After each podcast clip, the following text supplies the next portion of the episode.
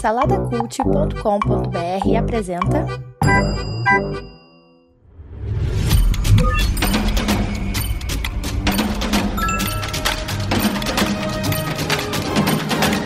Bicicletas Voadoras. Apresentado por Bruno Guedon.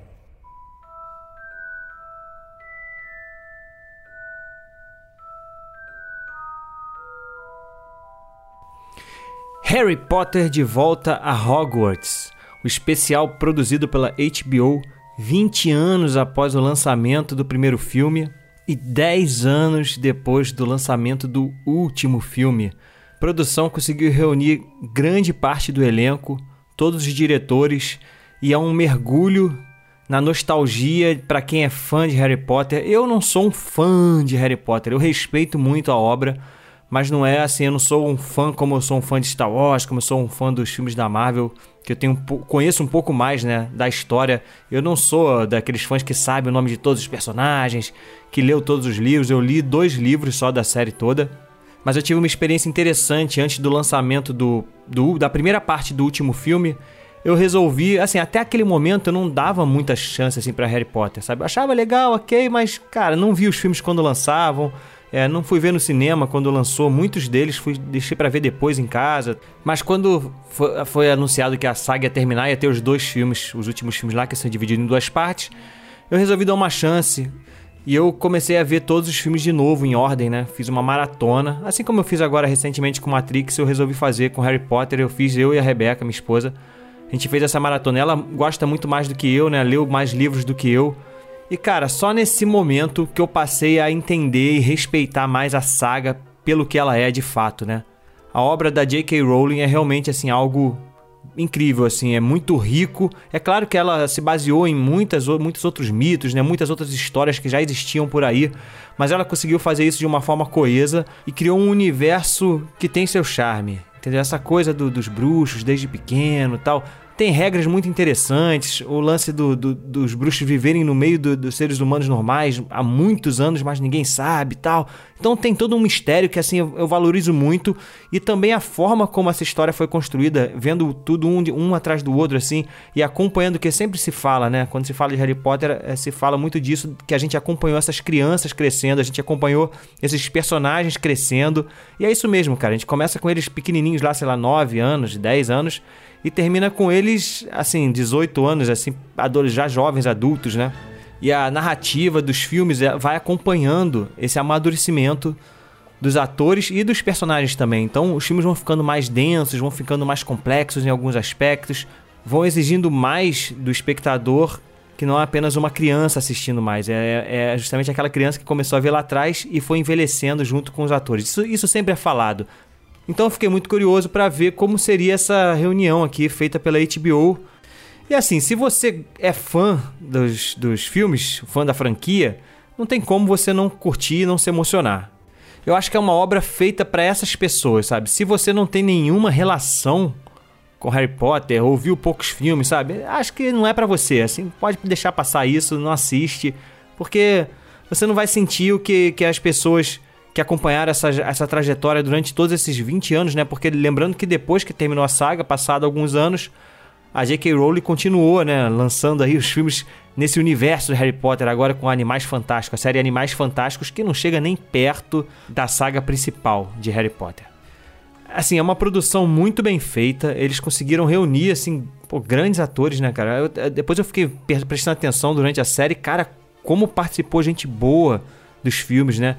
Gary Oldman, é, Helena Bonham Carter, Richard Harris, Ralph Fiennes, enfim, muita, muita, muita gente boa. Eu tava vendo até o, até o menino lá do, do Crepúsculo, né? O, que agora é o Batman. Como é que é o nome dele? O Robert, Robert Pattinson. Robert Pattinson participa também.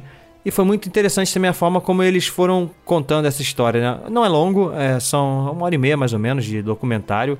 E eles começam lá do primeiro filme e gastam um tempo falando sobre cada filme, é, entrevistando os diretores né, de cada filme e os atores, como eles estavam vivendo aquele momento. É legal que a gente consegue ver a jornada dos atores, né, do total anonimato para a fama assim completa, para o estrelato completo.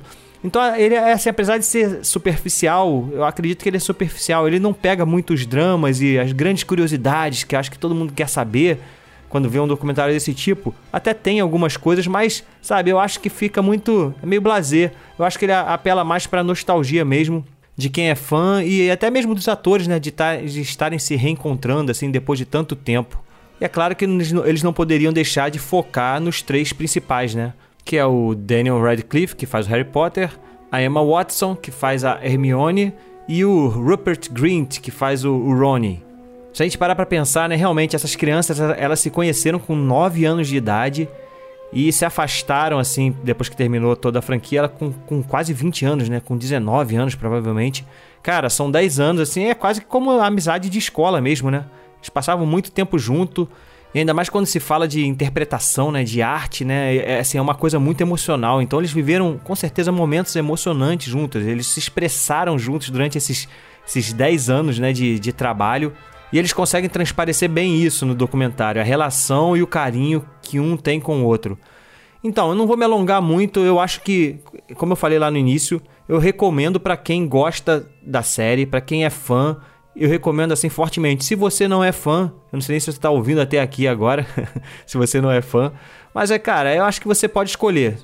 Eu, eu não recomendo, acho que você não vai, não vai se importar tanto quanto eu me importei. Eu que não sou muito fã, consegui me importar, assim, mais ou menos, consegui me emocionar ali no final, vendo eles falando sobre o relacionamento uns com os outros, sobre a importância que um tem na vida do outro. Eu achei pô, bonito, assim, a forma como eles se expressam.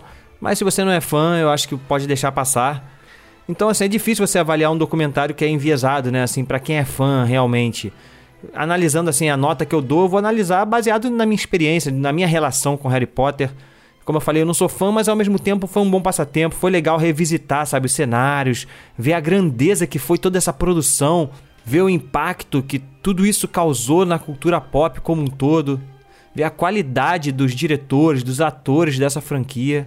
Apesar de que, de todos esses atores, né, talvez a que mais vingou, assim, ficou mais reconhecida foi a Emma Watson, né? Os outros dois, o próprio Harry Potter ficou muito preso ao papel. Ele até fez algumas coisas independentes, mas assim, não, não estourou mais em nenhum outro filme, né? Já Emma Watson não, já apareceu em alguns filmes aí. Ela inclusive fez a, fez a Bela aí da, da Bela e a Fera da Disney e outras produções também. Tem alguns pontos interessantes quando eles falam da pressão realmente da fama sobre um, um, um jovem criança, mas cara, falta profundidade, eu acho, sabe? Falta profundidade. É mais assim uma, uma celebração mesmo. É uma celebração para os fãs, para quem gosta. Então eu vou dar 1, 2, 3.5 para esse especial, porque como eu falei, ele acaba sendo mais uma celebração do que uma obra mesmo, né? Uma obra cinematográfica, se a gente pode falar assim, uma produção que tenha um valor maior que não seja apenas de matar a saudade, né, dos nossos amigos lá e celebrar a grandeza de toda de toda essa franquia. Então é isso, pessoal. Sempre o um recadinho final ali. A gente está hospedado no site saladacult.com.br, tem muitos outros podcasts por lá. Acessa para você conhecer. Siga a gente nas redes sociais, interage por lá, arroba Bicicletas Voadoras Cast. E não esquece de avaliar o nosso programa aí no, no, no agregador que você está vendo, no Spotify, no Apple Podcasts, enfim, onde você estiver. E continua me acompanhando aí que eu vou estar tá sempre comentando as coisas que eu estou assistindo. Beleza? Valeu, pessoal. Até a próxima. Fui!